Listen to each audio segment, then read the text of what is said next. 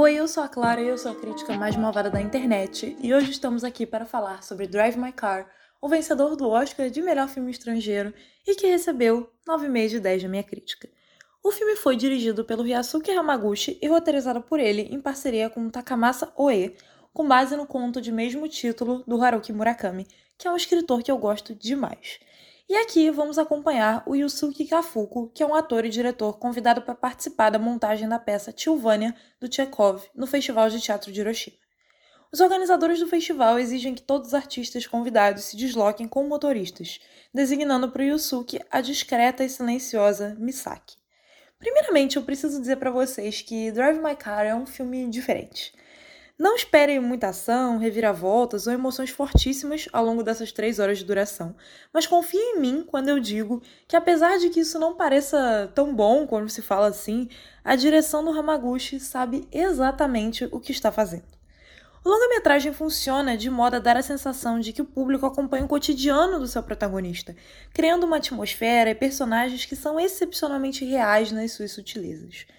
Tomada por um certo clima melancólico ao longo de quase toda a sua extensão, essa é uma narrativa sobre como as pessoas normais lidam com a perda daqueles que lhes são queridos e sobre como é necessário fazer as pazes com o passado para seguir em frente, mesmo que isso signifique enxergar verdades dolorosas a respeito de quem nós mais amamos.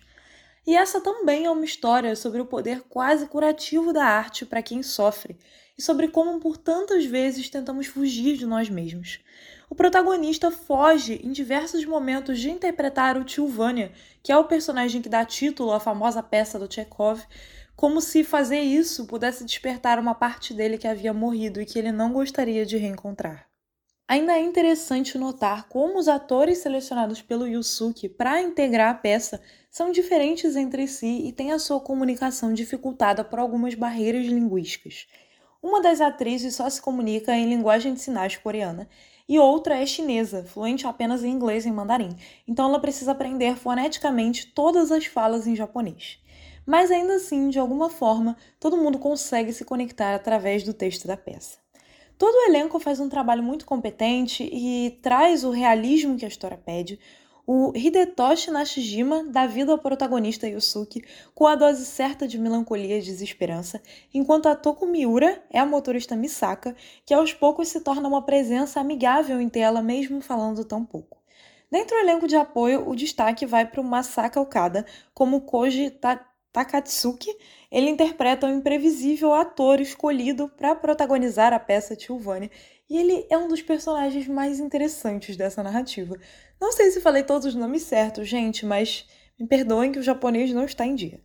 A única coisa que prejudica um pouco essa experiência para mim é que o filme tem um prólogo excessivamente longo, que faz com que os créditos só surjam aos 40 minutos.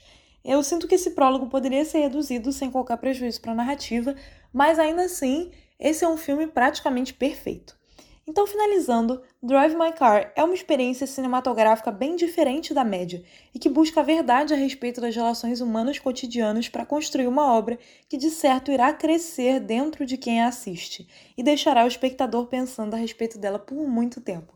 Então, eu peço a vocês, por favor, deem uma chance para esse filme, vocês não vão se arrepender.